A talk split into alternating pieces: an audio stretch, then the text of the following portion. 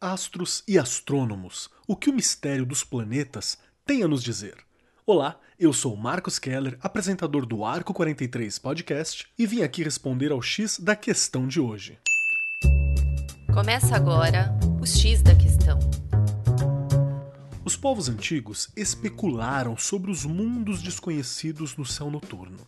Mas o que começou com uma fantasia evoluiu para uma ciência que explicou muitos mistérios: a astronomia. O que é astronomia hoje? Um dicionário dirá que é o ramo da ciência que lida com os objetos celestes, o espaço, o universo físico como um todo. Mas a astronomia é o estudo de tudo no universo que está além da atmosfera do nosso próprio planeta, o que inclui os planetas do sistema solar, o Sol, as estrelas, mas também vai muito além. A astronomia, aproveitando os telescópios e outros instrumentos, pode estudar outras estrelas e seus planetas em nossa galáxia, bem como galáxias distantes da nossa.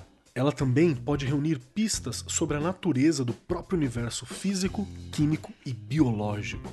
Você já saiu à noite e olhou para as estrelas? Já se perguntou o que está realmente lá fora?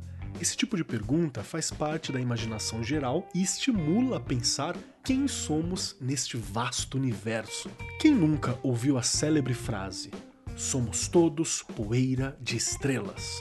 Ou ainda, que toda criança é uma cientista nata? Pois essas são algumas das ideias de Carl Sagan, um dos astrônomos mais famosos, também cientista, físico, biólogo, astrofísico, cosmólogo, escritor, divulgador científico, ativista.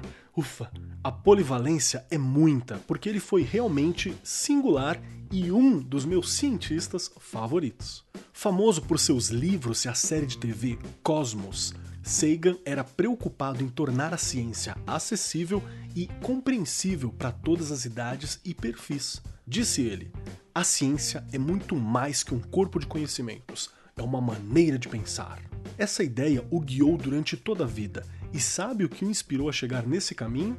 O próprio Sagan contou em uma aula dada para a turma de sexta série na escola onde estudou que, quando criança, teve a sorte imensa de ter pais e alguns professores que incentivaram a sua curiosidade. Foram essas figuras e a permissão para indagar que o colocaram no caminho para se tornar, bem, o Carl Sagan um dos maiores cientistas que já tivemos. E o que aconteceria se guiássemos nossas crianças para a mesma estrada de tijolos amarelos, na qual é mais do que permitido perguntar, investigar e se mover para descobrir? A resposta deve estar na ponta da língua.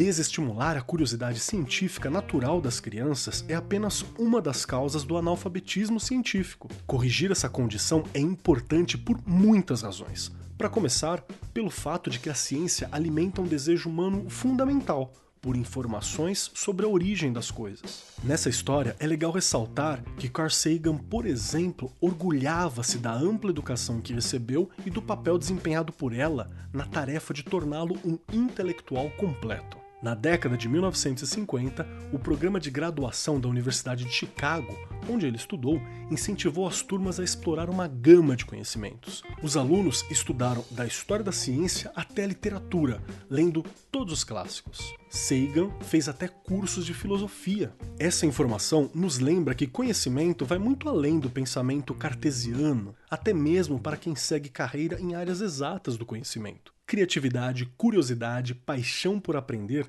estão no cerne de toda boa formação. E citando novamente o Carl Sagan, abre aspas. Em algum lugar, algo incrível está esperando para ser descoberto. Fecha aspas. Bora então estimular os nossos alunos a serem desbravadores do nosso universo e do futuro. Eu sou Marcos Keller e esse foi o X da Questão, as pílulas quinzenais do Arco 43 Podcast. O X da Questão, por Arco 43, o podcast da Editora do Brasil.